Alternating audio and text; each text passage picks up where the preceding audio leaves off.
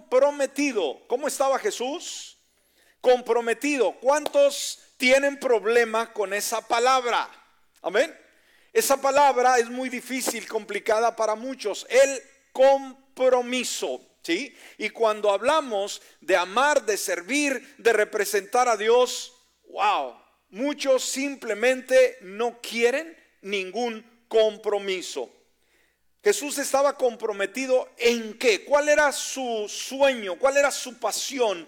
¿Cuál era su propósito de vida en acabar la obra de su Padre? Le dio un trabajo por hacer. Dijo, tú irás como me, enviado. Y su propósito, su deseo, era terminar su obra. Él sabía que venía por un tiempo a este mundo y que cuando se llegara su tiempo tenía que regresar al Padre. Bueno, él estaba comprometido con esa obra. Por eso Juan capítulo 4 versículo 34 dice la palabra, Jesús le dijo, mi comida es que yo haga la voluntad del que me envió y acabe su obra.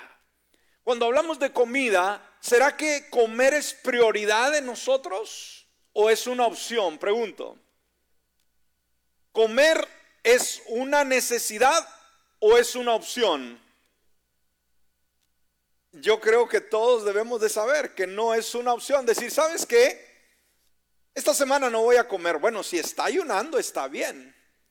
Pero si no, yo creo que todos tenemos que comer porque no es una opción, es una necesidad. Entonces fíjese cómo lo pone Jesús. A mi comida, o sea, mi vida, es que yo haga la voluntad del que me envió y acabe su obra. ¿Qué, qué, prioridad, no? Le daba a Dios en su vida. Entonces, en cada encuentro, escúcheme, que él tuvo con alguien en particular, un hombre, una mujer, un joven, una señorita, sucesivamente, hizo exactamente lo que el Padre quería que hiciera.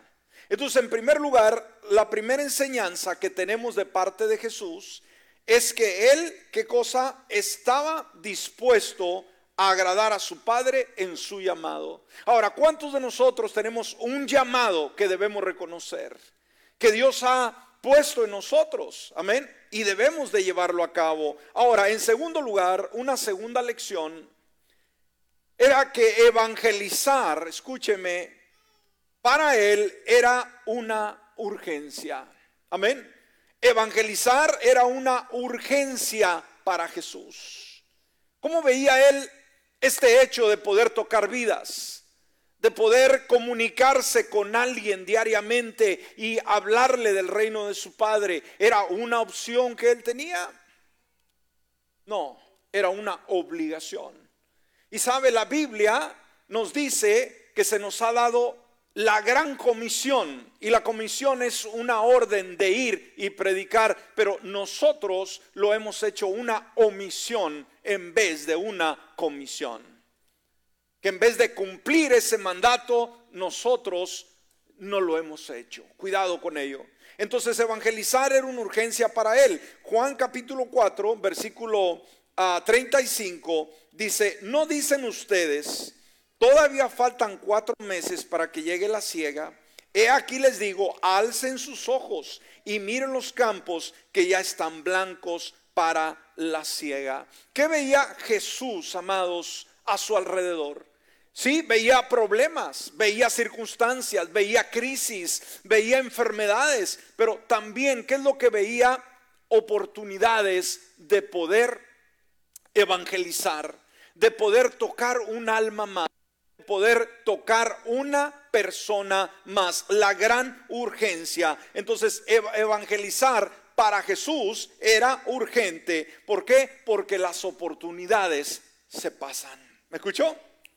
¿Por qué es urgente, hermanos, predicar o evangelizar? Porque las oportunidades se van rápidamente. Entonces, esperar, postergar, ¿qué podía suceder? Que almas que podían haber sido tocadas por Jesús se perdieran por la eternidad. Y es la misma situación la cual nos enfrentamos tú y yo el día de hoy dejar una oportunidad pasar puede representar vida o muerte espiritual para una persona. Piénsalo un poquito.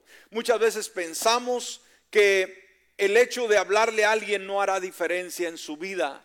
Pero déjame decirte, hablarle a una persona hará la gran diferencia en la eternidad. Entonces, porque Jesús sabía que Él era el reino en sí, Él era el reino que venía de los cielos a establecerse, que llegaba, Él dice ahí en Lucas 17, 21, no dirán, miren aquí está o ahí está, porque el reino de Dios está en medio de ustedes. Cuando Jesús llega, el reino de Dios, hermanos, se establece. El reino de Dios se hace visible en la persona de Jesús de Nazaret. Entonces, ¿qué es lo que hace Jesús? Él declara ese reino del Padre Celestial de una forma personal. Jesús revela su propósito y el propósito de él entendemos que era simplemente proclamar ese reino a las multitudes. Jesús también está preocupado en expander ese reino a las naciones del mundo. Entonces dijimos, una segunda lección que podemos aprender es que evangelizar era una urgencia para Jesús. Ahora, la pregunta es si para Jesús evangelizar fue una prioridad, una urgencia, debe de serlo para nosotros como iglesia, pregunto. Amén, muy pocos amenes. Cuidado, parece que no tomó café esta mañana. Bueno, en tercer lugar, una otra siguiente enseñanza que podemos aprender de Jesús, que Jesús vivía una vida intencional. Amén. ¿Cómo vivía Jesús, hermanos?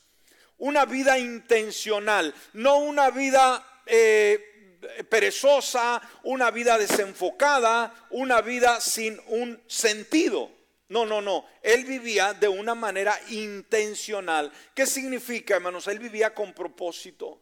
Él vivía enfocado en el hoy, enfocado en las circunstancias y permitiéndose la oportunidad de poder toparse con alguien y poder cambiar su destino.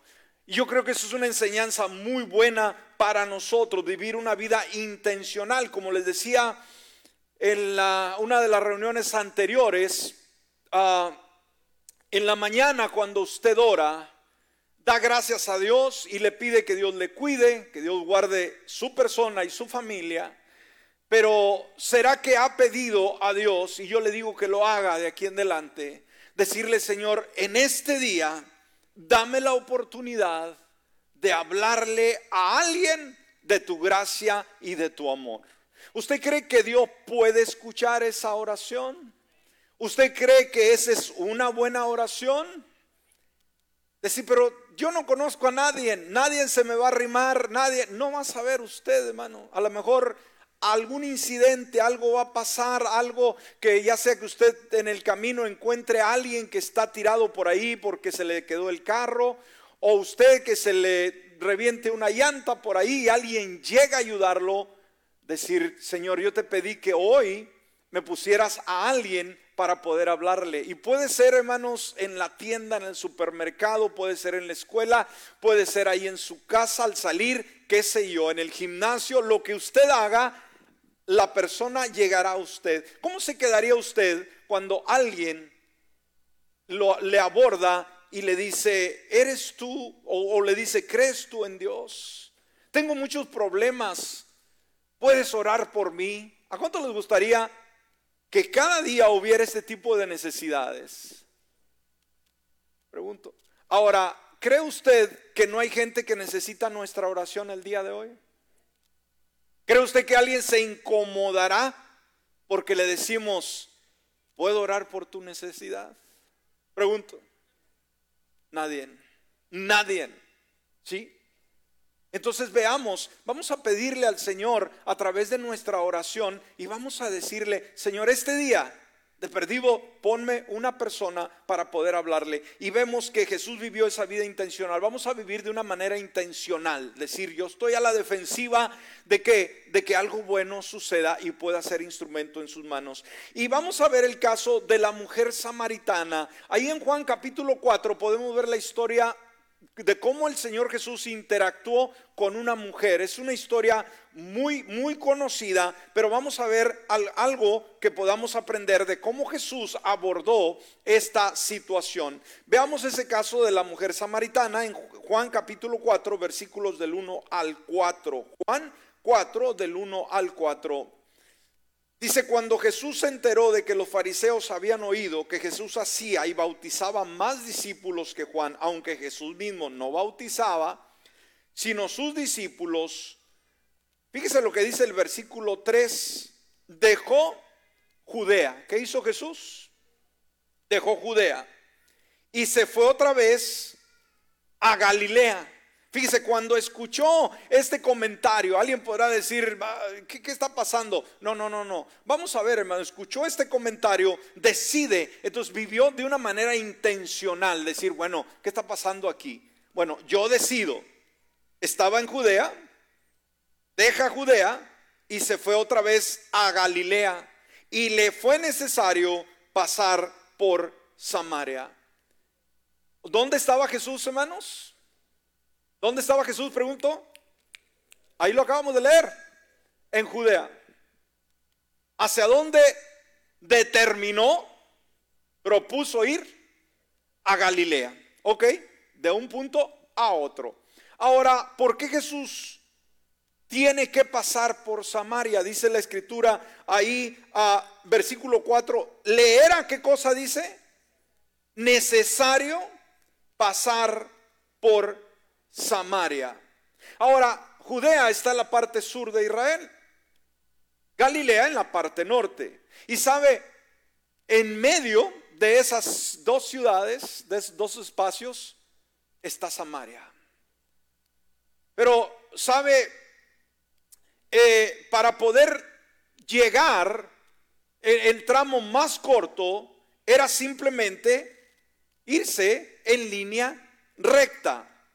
Entonces, él sabía que ahí había algo especial. Ahora recuerde, Jesucristo es Dios.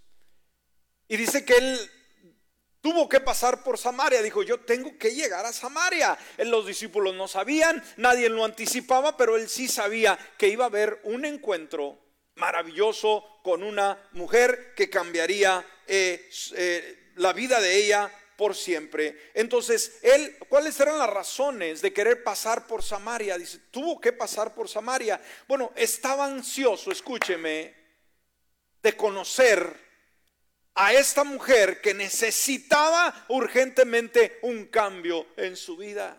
Amén. Recuerde cómo él vivía. Su vida era una vida intencional. ¿Cómo era su vida? Intencional. Entonces, no, en obediencia a la palabra, Jesús, ¿qué es lo que hace? Desea dar a conocer el Evangelio, no solamente en Jerusalén, porque recuerde que dijo, recibiré poder y me seré testigos en Jerusalén, en Judea, y luego Samaria y hasta lo último de la tierra. Por eso comienza su relato Jesús, en este caso, con las palabras, le era necesario pasar por Samaria. ¿Era opción, hermanos, pasar? No, él determinó pasar por Samaria. ¿Qué tipo de vida vivía Jesús una vez? ¿Cómo vivía su evangelismo Jesús? De una forma intencional. Amén. O sea, por ejemplo, usted viaja a algún lugar, va a ser un viaje largo, ya sea de paseo, ya sea de trabajo, de cualquier cosa, pero en el trayecto al lugar donde usted va, tiene un familiar, tiene un amigo, tiene una persona que todavía no ha entregado su corazón a Jesucristo. Entonces, del trayecto de su hogar donde usted se encuentra al lugar, a su destino, tiene quizás que pasar por un lugar donde se encuentra ese ser amado. Ahora, porque vivimos vidas intencionales, ¿qué debemos de hacer cuando planeamos ese viaje?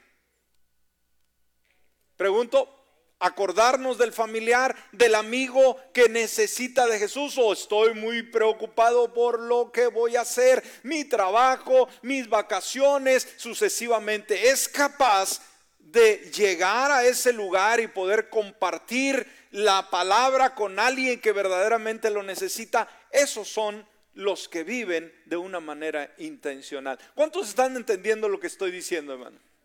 ¿Cuánto, ¿A cuántos les ha pasado? Levante su mano si recuerda en alguna ocasión que usted ha hecho esa excepción, que ha hecho ese desvío, decir es que tengo que desviarme un poquito, es que tengo que pasar a visitar a fulano o a fulana. ¿Alguien ha tenido una experiencia semejante? Amén. Solamente dos personas, las demás no. Necesitan ser intencionales. Necesitan pensar en sus seres amados que todavía no tienen a Jesucristo. En sus amigos que todavía no le conocen. Amén. ¿Estamos? Muy bien. En cuarto lugar, ¿qué es lo que hace Jesús? Rompe las barreras culturales. ¿Qué hace Jesús, amados? rompe las barreras culturales. Y aunque usted no lo crea, hermanos, hay problemas culturales en nuestro mundo. Hay racismo, pero aparte hay barreras culturales que porque no eres de mi país, porque no hablas mi idioma, que porque no tienes mis costumbres, no tienes ah, mi historia sucesivamente. Y sabe, aún como creyentes, hermanos, somos legalistas, aunque usted no lo crea, nos sentimos más cómodos con, como nuestra, con nuestra gente. Y esto se ve en las iglesias y es algo que batallamos para superar. Aún aquí en los Estados Unidos puede ver usted iglesias que son 100% anglosajonas. Amén mm, puro blanco. Y usted va al otro extremo y puede ver iglesias donde el 100% son afroamericanos. Y puede ir a otro lado y son vietnameses 100%. Tremendo. Y aún en el pueblo latino, hermanos, es increíble. Pero vaya a las grandes ciudades y usted puede ver cuando el pastor es centroamericano, tiene puro centroamericano. Cuando el pastor es mexicano, tiene puro de Chihuahua y de cuánta cosa. Y si es cubano, tiene puros cubanos. A ver. Y tratamos de, encajar ahí y, como que no nos acomodamos. Sentimos que no somos aceptados y sentimos que no pertenecemos. ¿Está conmigo en esta hora? Hay muchas barreras, pero Jesús rompió la barrera cultural. Ahí en el versículo del 5 al 9 dice, así que llegó a una ciudad de Samaria llamada Sicar, cerca del campo de que Jacob había dado a su hijo José. Estaba ahí el pozo de Jacob. Entonces Jesús, cansado del camino, estaba sentado junto al pozo, era como el mediodía. Vino una mujer de Samaria para sacar agua y Jesús le dijo, dame de beber, pues los discípulos habían ido a la ciudad a comprar de comer. Entonces la mujer samaritana, fíjese lo que le dice, hermanos, le dijo, ¿cómo es que tú siendo judío, me pides de beber a mí siendo yo una mujer samaritana, porque los judíos no se tratan con los samaritanos. Entonces, desde la perspectiva de los judíos, de la misma manera, la mujer samaritana no era la raza correcta, era la raza equivocada. Desde esos tiempos ya había esas situaciones ya había esas ah, diferencias. ¿Por qué? Porque los samaritanos venían de una raza mixta, no eran judíos puros, habían sido cruzados con otra raza, ¿no? Eran mestizos, eran criollos, no eran judíos. Así que los judíos odiaban tanto a los samaritanos y los samaritanos odiaban tanto a los judíos. Por eso en el encuentro, hermano, Jesús sabía que esa mujer necesitaba su cambio en su vida pero la aborda a través de una conversación eh, pidiéndole él eh, una necesidad que él tenía, no alanzándose y diciéndole yo tengo la solución para tu vida en primera instancia, aunque después lo fue, pero para abordarla mostró una necesidad, ¿sí? Y esa es una gracia que mostró Jesús. Entonces veamos a el Señor tuvo que romper con esas barreras, esas costumbres, esas limitaciones culturales.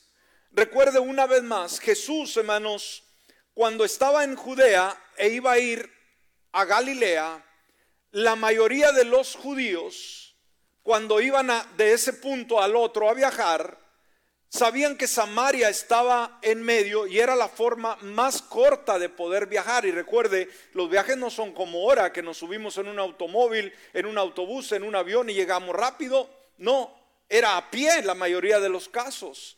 Así que la, forma más rápida era llegar a Samaria, pero sabe que como eran judíos y los samaritanos eran una raza mixta que no era pura y que tenían un odio contra ellos, tenían dos opciones. Podían irse a una parte del Mediterráneo bardear, eh, rodear todo y dar una gran vuelta y entrar por un extremo o el, eh, el, extremo opuesto, dar otra vuelta que era bastante larga para poder llegar a Galilea. ¿sí? Y así lo hacían por evitar ese, ese lugar de los samaritanos. Pero Jesús, hermano, cuando él sale, dice que él determinó pasar por Samaria. ¿Qué cree usted que fuera el interés de llegar a Samaria? Obviamente, evangelizar a esta mujer. Entonces ella rompe con ello. Y vamos rápidamente para poder cerrar, hermanos, el tiempo ya se nos fue. Siguiente, su evangelismo lo inicia con una conversación. ¿Cómo comienza? ¿Cómo inicia su evangelismo Jesús? Con una conversación.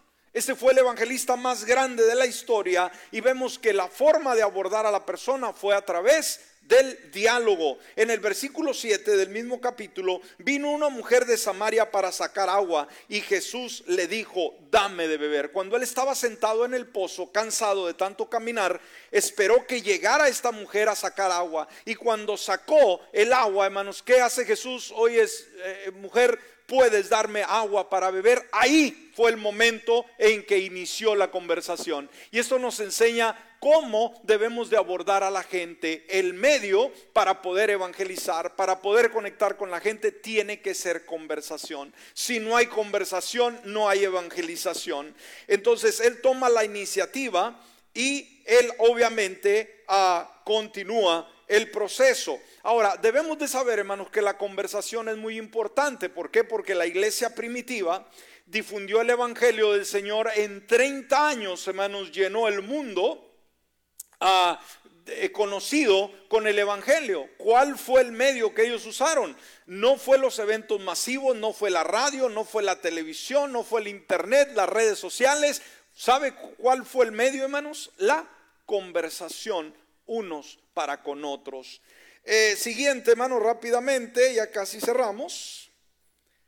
El pecado y cómo obtener la vida es la clave para una buena conversación. Amén. El pecado y cómo obtener la vida es la clave para una buena conversación. Y Jesús usa algo de esa conversación para hacer la transición al Evangelio. Recuerde, habló de agua, pero en esa conversación él mismo cambia cuando habla del agua eh, física a un agua espiritual. Jesús toca también un, un punto muy sensible con ella. El pecado, hermanos, es un punto de referencia que nos lleva al evangelismo. En el versículo 16 al 18, Jesús le dijo, ve, llama a tu marido y ven acá. Respondió la mujer y le dijo, no tengo marido. Le dijo Jesús, bien has dicho, no tengo marido, porque cinco maridos has tenido. Y el que tienes ahora no es tu marido. Esto has dicho con verdad. Ahora vemos cuando la mujer escucha estas palabras, dice, wow un momento. ¿Quién es este que sabe toda mi vida? Este no es cualquier profeta, este no es cualquier personaje, es alguien que conoce mi pasado y eso inmediatamente la intrigó y le da la oportunidad de poder seguir dialogando. Jesús señaló que el agua viva no era accesible, hermanos, el bienestar que venía no era accesible mientras uno continuara en su pecado. Mientras ella continuara ese estilo de vida, esa agua, recuerde que ella le dijo, dame de esa agua que tú tienes para que ya no venga aquí al pozo, aunque hablaba todavía no entendía eh, eh, Jesús le estaba diciendo, pero Jesús le hace ver que el agua no era accesible mientras ella continuara en ese pecado. Por eso en el versículo 13 respondió Jesús y le dijo, todo el que bebe de esta agua volverá a tener sed. Pero cualquiera que bebe del agua que yo le daré nunca más tendrá sed, sino el agua que yo le daré será en él una fuente de agua que salte para vida eterna. Así que Jesús se preocupó en tratar el pecado, pero de la misma manera con el pecado la solución. El mundo sin Dios se encuentra en pecado. No somos para realmente decirles que eh, están muertos en pecado, sino decirles que hay una solución para su pecado. Y por último, ya para cerrar, Jesús conduce a la mujer hacia sí mismo. ¿Qué hace Jesús, hermanos? Conduce a esa mujer en su necesidad hacia él. ¿Por qué? Porque él, era sigue siendo el agua que sacia la sed. Sigue siendo Dios, el Dios compasivo. Y sabe, ella creyó en Jesucristo. ¿Y cuál es el plan y el deseo de Dios para la sociedad? ¿Que qué? Que crean en Jesucristo. ¿Cuál debe de ser la finalidad del evangelismo? Pregunto, hermanos. No es promover una, eh, un lugar o un ministerio, no, es promover a Jesucristo, que puedan creer en Él. En el versículo 25 y 26 le dijo la mujer, sé que, que viene el Mesías que es llamado el Cristo. Cuando Él venga, nos declarará todas las cosas. Jesús, Jesús le dijo, yo soy el que habla contigo. ¡Wow! ¿Cómo se quedaría la mujer cuando dice, sabemos que va a venir el Mesías prometido y cuando le dice, yo soy? ¡Wow! Imagínese aquella mujer. Ahora, fíjese el, el, resultado de todo esto, hermanos. Como decíamos, evangelizar una persona puede que no tiene sentido, aparentemente, pero no sabe usted el impacto que va a tener con el hecho de tocar solamente una persona a la vez. Amén. Jesús estaba predicando en Samaria a una multitud, hizo una campaña evangelística donde había diez mil personas ahí reunidas. No. ¿A cuántas personas estaba encarando Jesús ahí en Samaria? Una sola. Pero veamos el resultado de esa persona. Ella trajo a, otra, a otras personas a él y ellos también creyeron en él. Los versículos 28 y 29, entonces la mujer dejó su cántaro, se fue a la ciudad y dijo a los hombres, vengan. ¿Qué pasó, hermanos? Ella, ella tuvo ese encuentro con Jesús. Una vez que abre la puerta de su corazón y le cree a él, deja el cántaro a un lado. ¿A qué iba la mujer al pozo? Al agua. Amén. Pero ¿qué sucedió cuando encontró el agua de vida, que es para vida eterna, el bálsamo? Amén. Él avienta el cántaro y ¿qué es lo que hace? Inmediatamente fue a la ciudad, inmediatamente y dijo, vengan. ¿Qué estaba haciendo esta mujer ahora? De ser una que escuchaba, ahora era una mujer que evangelizaba. ¡Wow! ¡Qué impresionante! Una sola mujer Vean a un hombre que me ha dicho todo lo que he hecho. ¿Será posible que este sea el Cristo? Y mire lo que dice el versículo 39 al 42. Mire el resultado, hermanos. Mire el resultado. ¿Qué dice la palabra? Muchos de los samaritanos de aquella ciudad creyeron en él. Amén. Una vez más, fue el trabajo solamente de Jesús con una sola persona. Amén. Una sola persona. Pero dice la escritura, muchos de los samaritanos de aquella ciudad creyeron en él a causa de qué? A causa de la palabra de la mujer que daba testimonio diciendo, me dijo todo lo que he hecho. Entonces, cuando los samaritanos vinieron a él rogándole que se quedara con ellos, se quedó ahí dos días. Y mire lo que dice el versículo 41. Y muchos más. Wow, este es otro grupo. ¿Está conmigo? ¿Me está siguiendo? Y muchos más, ¿qué cosa? Creyeron a causa de su palabra. Ellos decían a la mujer, ya no creemos a causa de la palabra tuya, porque nosotros mismos hemos oído y sabemos que verdaderamente este es el Salvador del mundo. ¿Por qué no damos un aplauso al Señor? ¡Wow! ¡Qué interesante! Samaria fue sacudida, tocada por la conversión de una sola mujer. Jesús no, estaba preocupado de decir, llegué a Samaria y, no hay nadie aquí ah, para predicar, no hay nadie, estoy solo. No, él se enfocó en una sola persona. Y esa persona produjo un semillero impresionante de almas que vinieron al Señor en Samaria por eso, ¿qué dijo Jesús? Me es necesario pasar por Samaria. Vivía una vida, hermanos, con esa expectativa. Debemos de vivir así nosotros. Póngase de pie. Recuerde que una sola persona puede abrir muchas puertas para que el Evangelio toque vidas, cambie corazones sucesivamente. Así es como se difundió el evangelismo en el primer siglo y el día de hoy lo sigue haciendo. Vamos a orar, cierre sus ojos. Y si hay alguien aquí en esta hora que todavía no tiene a Jesús en su corazón, así como esta mujer samaritana que tanto necesitaba esa agua de vida, que tanto necesitaba ese toque de Jesús, hoy también puede Jesús llegar a tu vida. Si estás en el auditorio, si nos escuchas o nos ves a través de cualquier medio en esta hora, todos orando, por favor. Y si todavía no tienes a Jesús, dile, Padre Celestial, en esta hora abro la puerta de mi corazón. Reconozco que tú eres el Salvador del mundo. Que tú eres el que moriste en la cruz del Calvario. Y en esta hora, con fe y determinación, yo me arrepiento de todos mis pecados y te invito a que vengas a venir a mi vida por Cristo Jesús. Amén.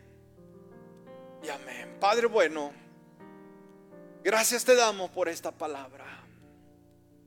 Una palabra que nos muestra que tú fuiste el más grande evangelista que jamás ha existido.